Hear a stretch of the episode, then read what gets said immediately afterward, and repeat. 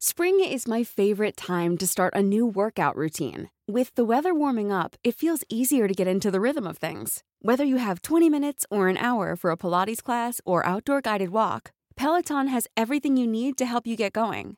Get a head start on summer with Peloton at onepeloton.com.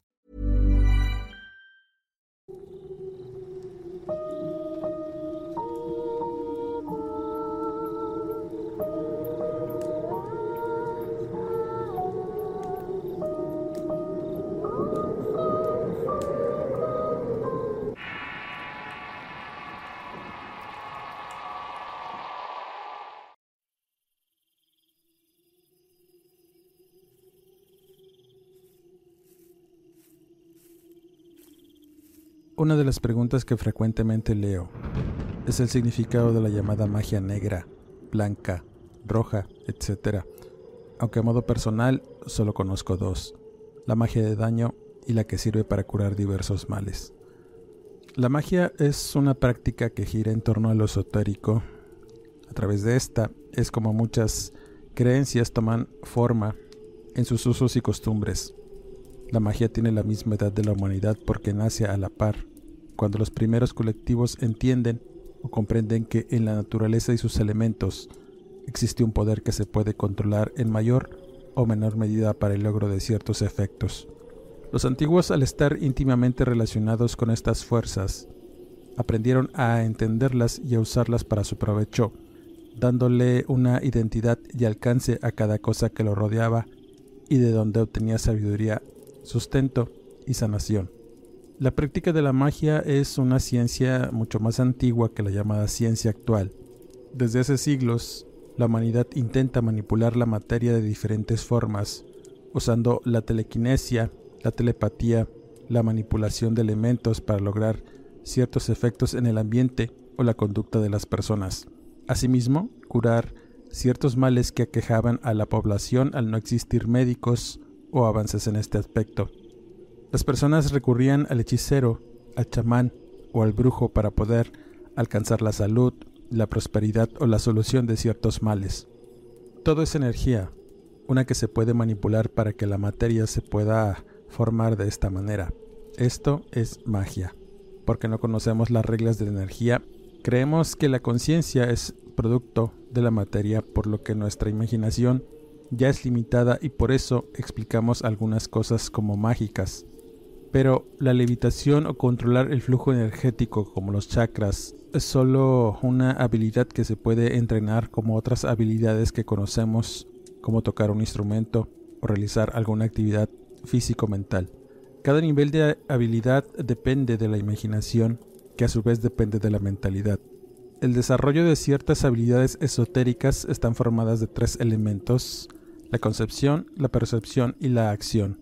Para ejemplificar esto, muchos de nosotros alguna vez hemos ido con algún llamado brujo para la curación de algún mal desconocido. De pronto tienes alguna enfermedad que no has podido curar y te recomiendan ir con alguna persona que te ayude bajo sospecha de algún trabajo de brujería que te esté aquejando. En primera instancia te barre con hierbas y te pasa un huevo de patio por el cuerpo para después verter el contenido en un vaso y lo lee diciéndote que tienes una brujería impuesta por la forma de la clara que hizo en el agua. Piensas que eso es imposible de saber, pero de alguna forma te comienzas a sentir mejor mágicamente por razón del huevo y las hierbas que hicieron que mejoraras. En este momento tu concepción cambia, le das valor a una simple barrida y crees lo que te dice el brujo. Él puede ver la brujería a través de la clara, pero tú no y aún así decides creer. Como mejoras, decides seguir el tratamiento que te dará el brujo y al cabo de unas semanas mejora tu salud y tu vida de forma mágica y sin explicaciones. Tu concepción sobre la magia ahora se refuerza más por los resultados, pero quieres ir más allá y comprender cómo funciona y decides aprender por lo que visitas al brujo para que te enseñe y al cabo de un tiempo aprendes a leer las formas de la clara en el huevo y las propiedades de cada planta para mejorar a una persona. Aprendes que la mala energía puede ser movida por un simple huevo de patio, el cual te da algunas respuestas y te vuelves un maestro en interpretar cada pico y cada forma de la clara. En ese momento cambias tu percepción de ver las simples cosas y comienzas a ver más allá. A través del tiempo y de estar aprendiendo diversas cosas esotéricas como propiedades de las plantas, uso de piedras y cristales y la forma de la clara de huevo, aprendiste mucho sobre diversos males que pudieran aquejar a las personas.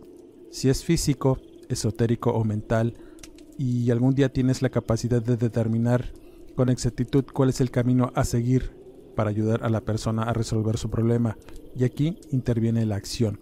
Al actuar como el brujo lo hizo contigo, las demás personas dirán que tu nivel de acción es mágico, como lo pensaste la primera vez.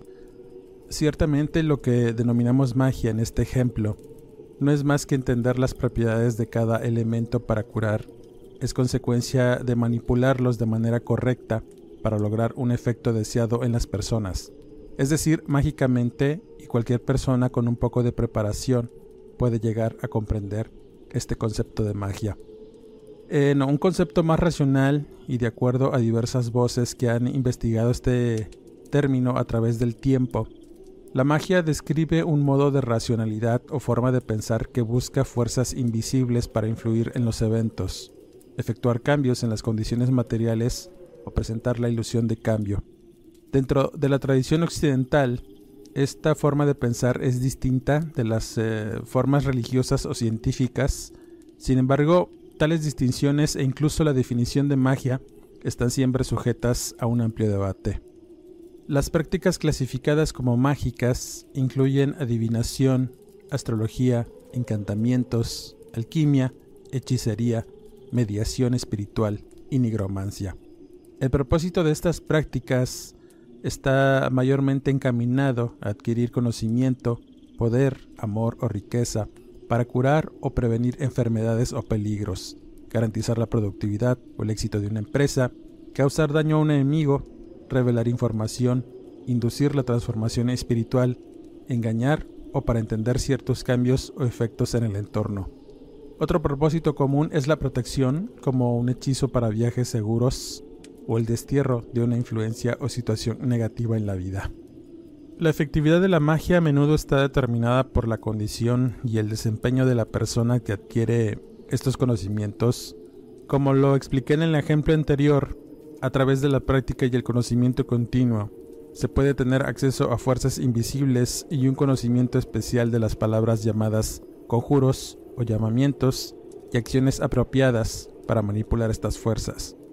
La práctica mágica actual puede incluir una gran variedad de influencias, tradiciones y enfoques, hechizos, encantamientos, rituales, bailes, elaboración de pociones, visualización y adivinación, son actividades comunes que caen dentro del ámbito de la magia. Algunos trabajos mágicos pueden provenir de tradiciones consagradas mientras que otros se inventan en el lugar en un momento de inspiración. Los practicantes de esta la dividen en alta magia, la cual mezcla elementos místicos con ciencia y medicina tradicional, además de otras prácticas que están acreditadas para la realización de diversos fines a través de la manipulación de elementos, y energía por medio de símbolos, conjuros, talismanes, entre otras cosas que sirven para dirigir la energía hacia los objetivos deseados. La magia simple o magia baja es la que comprende un sinnúmero de prácticas tradicionales comunes, realizadas por la mayoría de las personas para lograr pequeños efectos y cambios. Son aquellas que comúnmente vemos en las tiendas esotéricas que ofrecen soluciones rápidas y efectivas para traer la buena suerte el amor o el daño de alguna persona. Cualquiera puede usar diversos elementos para conseguir un trabajo mejor pagado, encontrar una pareja romántica o la pronta recuperación de una enfermedad. En este terreno se hace una distinción entre la llamada magia negra y la magia blanca. Ambos conceptos se les atribuye los fines o las intenciones con que se realiza alguna de estas prácticas para dañar o ayudar. Aunque estos límites a menudo no están claros, las prácticas mágicas a menudo se las rechaza y se les ve mal por la mayoría de los colectivos, catalogando a los practicantes como charlatanes, fraudulentos y oportunistas. Aunque muchas de esas personas usan el poder de la sugestión y el arte del engaño, existen otras que genuinamente saben o comprenden la magia. A pesar de esto se les discrimina o se les cataloga como personas no gratas debido al poder sobrenatural que se cree pueden canalizar. El brujo que practica la magia casi siempre es una figura marginada o estigmatizada en algunas sociedades, respetada y central en otras. Existen otros que deben su éxito en la magia a la práctica, la paciencia, la prueba y el error. Existe por supuesto eh, un escepticismo y resistencia, pero si desarrollamos la concepción y percepción al accionar, verán gradualmente resultados en las prácticas. La magia incluye un amplio espectro de hechizos de encantamientos. Se cree que un hechizo o un encantamiento extrae poder de los diversos entes espirituales en los que se apoya un brujo para lograr la magia. El conocimiento de hechizos o conjuros es a menudo secreto y el poseedor de tal conocimiento puede ser eh, pues muy reverenciado o temido. En algunos casos, el hechizo es el componente más apreciado del rito o la ceremonia mágica. Los hechizos a menudo emplean un vocabulario esotérico que aumenta el respeto otorgado a los ritos. La creencia en el poder transformador de las palabras también es común en muchas religiones. Los chamanes, mediums espirituales y místicos, por ejemplo, repiten sonidos o sílabas específicas para lograr un estado de trance cuando entran en contacto con las fuerzas espirituales o un estado iluminado de conciencia, es decir, un desdoblamiento del cuerpo sutil a través de la meditación por medio de estas técnicas, como ya lo expliqué en el podcast anterior. Entre los muchos roles que juega la magia, el más importante son sus funciones, basadas en el intento de influir en la naturaleza o el comportamiento humano. La función de la magia se mide por su eficacia para lograr el resultado deseado. Y los antropólogos identifican tres tipos principales de magia, la productiva, la protectora y la destructiva. La magia productiva se emplea para solicitar un resultado exitoso del trabajo humano o de la naturaleza, como la caza o la cosecha abundantes o el buen tiempo. La magia protectora tiene como objetivo defender a un individuo o una comunidad de los caprichos de la naturaleza y el mal de los demás que incluye el uso de amuletos para protegerse de enfermedades o hechizos lanzados en su contra para dañar o romper la de su vida diaria. One size fits all seems like a good idea for clothes until you try them on. Same goes for healthcare. That's why United Healthcare offers flexible, budget-friendly coverage for medical, vision, dental, and more. Learn more at uh1.com. If you thought the only way to get a more defined jawline with natural looking results was through surgery, think again. Juvederm Volux XC is a non surgical injectable gel filler that improves moderate to severe loss of jawline definition and can help you achieve natural looking results with little downtime. Even better, this improved definition lasts up to one year with optimal treatment. No maintenance required. Improve jawline definition for a smooth, sculpted look with Juvederm Volux XC. For important safety information and to find a licensed specialist, visit juvederm.com. That's J U V E D E R M.com. Not for people with severe allergic reactions, allergies to lidocaine, or the proteins used in Juvederm. Common side effects include injection site redness, swelling, pain, tenderness, firmness, lumps, bumps, bruising, discoloration, or itching. There's a risk of unintentional injection into a blood vessel, which can cause vision abnormalities, blindness, stroke, temporary scabs, or scarring. Talk to a licensed specialist to find out if it's right. Por último, la magia destructiva o magia negra.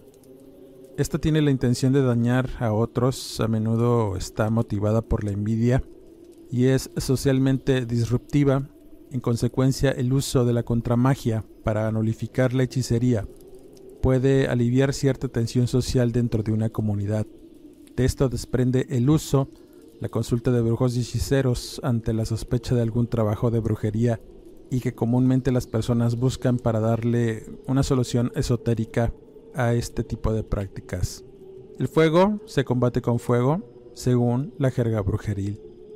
La llamada magia negra comprende diversas prácticas de naturaleza, métodos u objetivos destinados a dañar física, emocional y espiritualmente a las personas.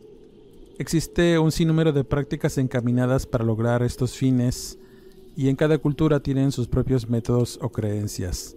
No obstante, cuando se practican estas artes obscuras que no están en armonía con la voluntad del ser y las leyes divinas, la persona o quien esté involucrado en su realización están sujetos a pagar un precio muy alto y una larga dependencia durante varias vidas.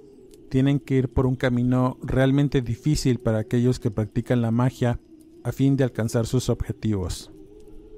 La magia negra es capaz de provocar enfermedades o malestares raros, mala suerte, truncar un negocio, una intención o llevar a la ruina a las personas.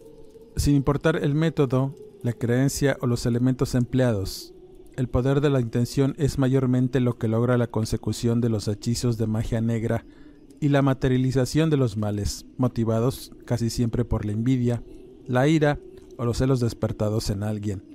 Cuando interviene la magia de los llamados trabajos negros, las personas que quieren hacer el daño o el mal generalmente son muy cercanas a la víctima. Pueden ser amigos, amantes, parejas sentimentales, compañeros de trabajo, vecinos, familiares, rivales, etc. Si bien es cierto que en muchas ocasiones eh, los individuos son convencidos por otras personas o por autosugestión de que les están haciendo algún daño, y esta creencia es tan fuerte que ellos mismos se provocan la enfermedad. Pero en otros casos, cuando la verdadera magia entra en la ecuación, si es capaz de dañar a las personas, nos damos cuenta cuando existen, además de los males físicos, presencias evidentes de entidades o efectos sobrenaturales que son imposibles de materializar por la voluntad. Los llamados trabajos negros son ejecutados por un brujo de alto nivel, quien a través de conjuros envía el mal por medio del pensamiento, desdoblamiento del cuerpo sutil para dañar el espíritu, entre otras artes para materializar el pensamiento en males y enfermedades que pueden ser de cualquier género, desde un dolor de estómago hasta la pérdida de la razón. Las personas afectadas suelen tener síntomas muy diversos, pero generalmente son enfermedades sin causa aparente.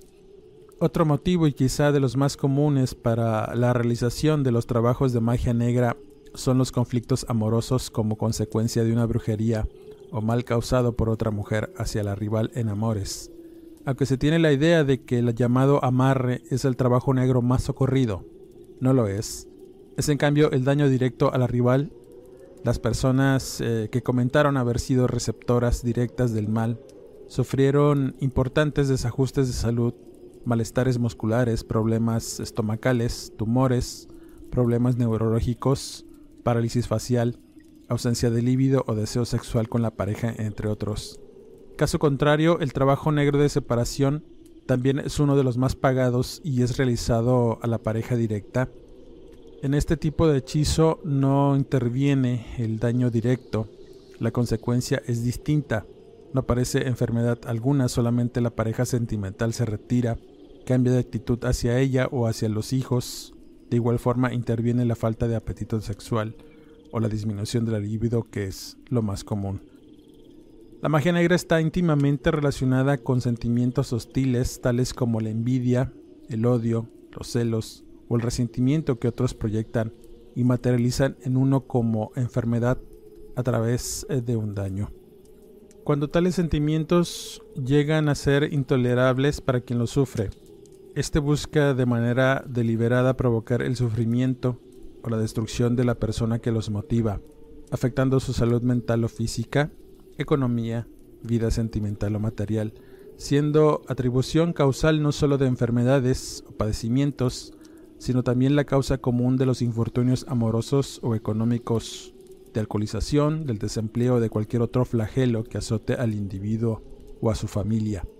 Llega un momento en que es tanto su odio hacia esa persona, el coraje que le tiene que no le pesa gastar fuertes cantidades de dinero.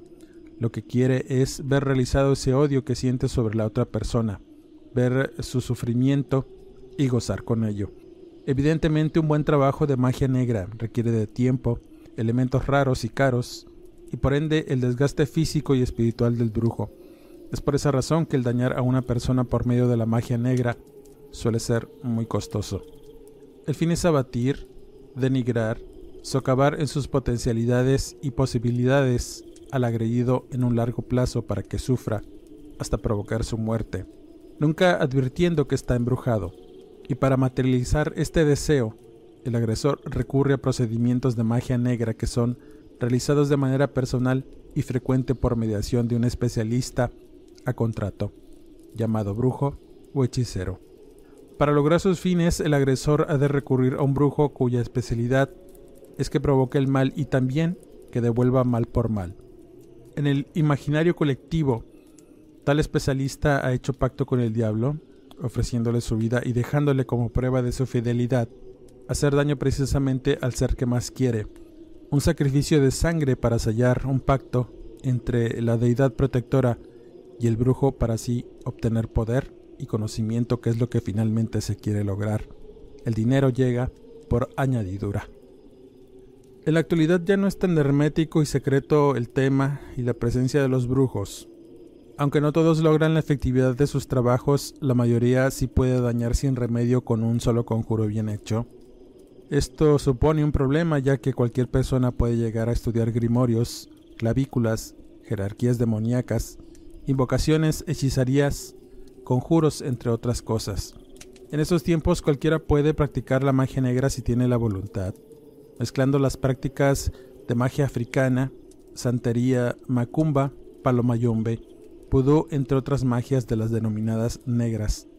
Es muy común ver cómo los brujos invocan tanto a la Santa Muerte como a Shango o a Papa Legba para hacer cualquier trabajo negro, volviéndose así más peligroso de lo que se piensa. Con respecto a los relatos relacionados, podemos encontrar un amplio compendio de historias que giran en torno a esta práctica de la magia negra. Sin importar creencia, país, sistema de creencias, cosmovisión, siempre hay sentimientos y emociones negativas en las personas que las orillan a querer destruir a un enemigo obtener el amor a la fuerza y la atención por sobre todo, además de conseguir un lugar privilegiado en el mundo a costa de lo que sea, pasando por sobre todo lo moralmente permisible para obtenerlo. Durante todos estos años que me he dedicado al tema de lo paranormal, he sabido de personas que han conseguido muchas cosas gracias a la brujería, a la magia negra y a la invocación de seres oscuros y muertos, sin embargo, también hay testimonios de personas que han recurrido a estas artes negras para resolver un problema negativo mayor, usando al propio demonio para quitarse un trabajo negro en sus vidas o poder conseguir desterrar un mal que los aqueja. En todo hay consecuencias, si hurgas en el mal, el mal te responderá de manera contundente. Esta historia que voy a contarles involucra a una seguidora del canal, a la cual le mando un cordial saludo y un agradecimiento por compartir su interesante experiencia. Esta persona, a la que llamaré María, era una profesora de preescolar en un prestigioso colegio privado en la ciudad de Monterrey. Le iba muy bien en este lugar y estaba estudiando una maestría. Vivía con su mamá y una hermana en una colonia popular del centro de la ciudad.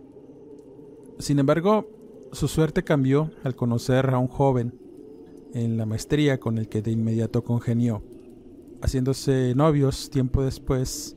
Y en un principio la relación era buena, muchos detalles, muchas atenciones de parte de este hombre que la deslumbró. Al poco tiempo le propuso vivir juntos en tanto terminaban de estudiar, a lo que María aceptó e iniciaron una relación más cercana, sin descuidar a su madre y a su hermana. Como no pudieron esperar, y para diversos fines, decidieron casarse por el civil y comenzaron una nueva vida juntos y todo iba muy bien hasta que el comportamiento del esposo de María empezó a cambiar de una manera radical. Aquel hombre detallista y amoroso comenzó a transformarse en un hombre celoso, posesivo y limitador en muchos aspectos. La relación se tornó tensa cuando este hombre cambió sus modos, haciéndose más violento y en principio infringió una violencia verbal y psicológica en María para después pasar a la física, pasando por alto muchas de estas conductas con el pretexto de un cambio de actitud después de las golpizas y por los sentimientos que intervenían. Ella sentía que no podía alejarse de él y cuando lo intentaba hacer, le resultaba muy difícil por sus emociones y pensamientos que la hacían regresar invariablemente a vivir con este hombre a pesar de sus maltratos. Durante este periodo se pudo dar cuenta que su esposo le había ocultado cosas de su vida diaria y sus costumbres que incluían la creencia en deidades oscuras y la práctica que tenía que ver con la adoración y exaltación de estas figuras a través de rituales y cosas extrañas a las que calificaba como brujería. Nunca se imaginó que estas cosas la afectaran directamente. Respetaba las creencias de su marido y lo veía como una creencia oculta en su pareja que no les afectaba en su vida diaria. Tan cegada estaba que nunca relacionó las costumbres del esposo con su comportamiento violento. La situación se volvió insoportable cuando descubrió que el hombre cortejaba a su hermana, y ésta, en vez de rechazar cualquier insinuación, la aceptaba abiertamente a pesar de los reclamos de su propia hermana. En este punto de la relación ya insostenible, y gracias a los consejos de varias personas que seguían de cerca su problema, fue que decidió dejar a este personaje y cuando lo hizo, descubrió una terrible verdad, y era que el esposo hacía rituales y brujería para dañarla y mantenerla bajo su influencia, impidiéndole pensar y razonar las cosas malas que estaba pasando. En principio fueron los celos, el carácter posesivo del hombre y pensamientos machistas que sirvieron para que hiciera un amarre con ella, además de diversas brujerías cuyo fin era tenerla sometida. El hombre no quería que su mujer fuera más que él, o se superara como siempre lo hizo. Ella pensó que en un principio el hombre se acercó porque tenía envidia de ella y de algún modo la sedujo para dominarla, pero al ver que no tenía ningún apego hacia él, recurrió a las prácticas brujeriles para mantenerla sometida y lo logró. Pero no solo eso, sistemáticamente comenzó a dañarla en sus emociones y la relación con su familia, al involucrarse directamente con su hermana, de la misma forma en como lo hizo con ella, a través de encantamientos.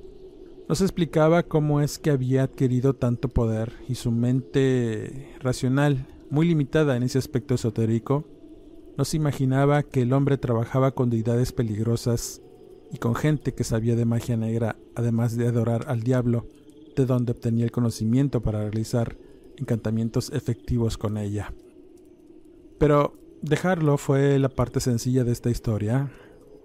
Lo que vino después fue lo que realmente marcó la vida de María. Al principio su vida fue relativamente complicada porque había perdido contacto con su hermana por la situación de haberse involucrado con su pareja su madre fue siempre imparcial y procuraba no inmiscuirse en cosas de sus hijas, por lo que María optó por irse a refugiar con una amiga de la maestría, la cual había dejado a medio terminar, en parte porque no quería ver a su marido en el campus y porque no tenía motivación de hacerlo. Con el paso de los días, su mente y su cuerpo comenzaron a cambiar. Empezó a enfermarse, manifestando síntomas y malestares sin causa aparente. Primero fue la inapetencia, después dolores en diversas partes del cuerpo, la alteración de los nervios, y comenzó a adelgazar día con día, y el insomnio se hizo su mejor compañero durante las noches. Al no comer y dormir bien, su salud empezó a peligrar y se fue literalmente secando, poco a poco hasta quedar en los huesos, llegando a pesar 40 kilos. Era un esqueleto viviente, apestaba, y el ir al baño le dolía. Eran agujas las que sentía en el interior de su intimidad y a veces despertaba con la cama ensangrentada. Estaba casi a punto de la locura y del suicidio, cuando la amiga le llevó a la casa a una compañera de trabajo que se dedicaba a la lectura de tarot, además de ser una clarividente nata. Al verla, se sorprendió de su estado y de inmediato le dijo que tenía que seguir un tratamiento para quitar el mal que le había impuesto su marido. Le dijo que era un trabajo de magia negra hecho con algún muerto o un trabajo de panteón, por lo que era imperativo iniciar un tratamiento con baños y curaciones, y así lo hicieron. La joven clarividente, a pesar de su corta experiencia, pudo sacar adelante parte de los males de María, pero llegó a un punto muerto en que ya no pudo avanzar, y tuvo que llevarla con un curandero de medicina invisible que detectó el origen de sus males debajo de su vientre. Después de una consulta, la acostaron en una mesa y el curandero le hizo una pequeña incisión con una punta de acero debajo de su ombligo. Y luego de una manipulación energética, logró sacar varios elementos extraños de la herida. Eran agujas oxidadas y pedazos de hueso, algo imposible e increíble de creer.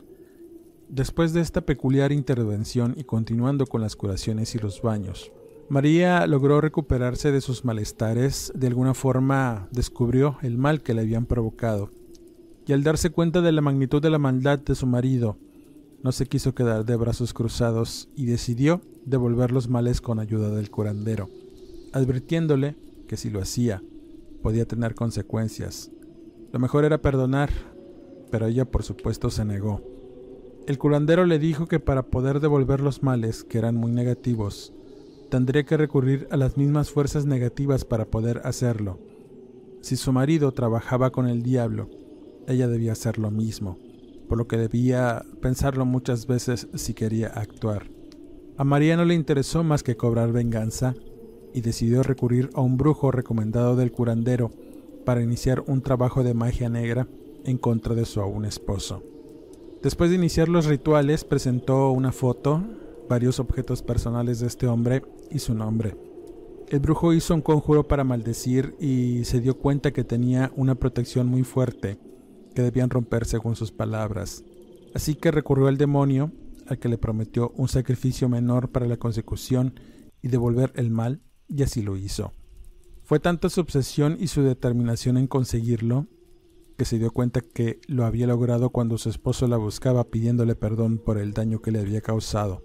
Ahora el enfermo era él, y le estaba yendo muy mal en la vida. Su hermana de igual manera estaba sufriendo los efectos de la maldición de vuelta, el trabajo de magia negra nulificó su potencia sexual, además de hinchar su cuerpo de manera grotesca en pies y piernas, provocándole alucinaciones y un daño físico sistemático que lo llevaría a la muerte por insuficiencia renal. María estaba complacida por haber logrado su venganza, aunque sabía que tenía que pagar un precio muy alto según ella, valiendo la pena el sufrimiento o la penitencia que tenía que pagar. Esta historia termina cuando María me cuenta que al cremar el cuerpo de su marido, con sus cenizas hizo otro trabajo de magia negra que implicaba el sometimiento del espíritu de su expareja y cito textual. Aún después de la muerte lo seguiré atormentando. Ahora él y su espíritu están a mi servicio para poder realizar diversas cosas que me han enseñado varios brujos. Trabajo con la muerte y a veces con el diablo al cual he dedicado la mayor parte de mi vida. He aprendido muchas cosas y seguiré por este camino hasta que me llamen a cuentas, pero la satisfacción de haber regresado el mal será algo que me llevaré por siempre. Con esta historia cierro este podcast. Como comentario final diré que la magia negra está presente en cualquier ámbito de la vida, en esos tiempos en que las prácticas esotéricas y la adoración de entidades oscuras ha crecido también lo ha hecho la mala intención de las personas por dañar a otras de manera oculta y entre las sombras. La magia siempre ha formado parte de la vida humana. Existen patrones similares de magia popular independientemente de la religión formal o el sistema de creencias. La religión misma utiliza la magia, aunque emplea una terminología diferente. Con demasiada frecuencia el mago es un seguidor santo de la religión, si es un sacerdote comprometido en prácticas ortodoxas, pero un brujo o hechicero malvado si es un practicante laico, fuera de las órdenes sagradas o que usa prácticas poco ortodoxas. El poder de un hechizo efectivo es similar al de una oración respondida. La intención es diferente, pero el efecto y el proceso objetivo son comparables. La magia se ha definido de muchas formas, es hacer un cambio de acuerdo con la voluntad es la realización de un acto con la intención de provocar un cambio, ya sea que exista o no una conexión física entre el acto y el efecto. Es una manera de influir en un efecto que no tiene explicación científica o una causa que no tiene razón de ser. Es una coincidencia significativa o una sincronicidad o cosas que funcionan de acuerdo a un patrón que no es obvio para la mayor parte del colectivo, que es ajeno e ignorante de los efectos de la magia. Sin duda, es la voluntad y la intención la que modela el cambio y produce el efecto deseado. La intención y el resultado pueden ser buenos o malos. La magia no es blanca o negra, pero las motivaciones de las personas que lo realizan pueden serlo, y el resultado puede ser diferente al esperado. Las buenas intenciones pueden pavimentar caminos hacia destinos equivocados. Dicho en otras palabras, el camino al infierno siempre estará plagado de buenas intenciones. Como siempre, agradezco el que me hayas acompañado en este podcast, sus pulgares arriba y el que se suscriban al canal. Eso nos ayuda a seguirles llevando contenido interesante y las mejores historias. Leo sus comentarios y les mando cordiales saludos a todos los oyentes. Soy Eduardo Liñán y queda de ustedes hasta el siguiente podcast.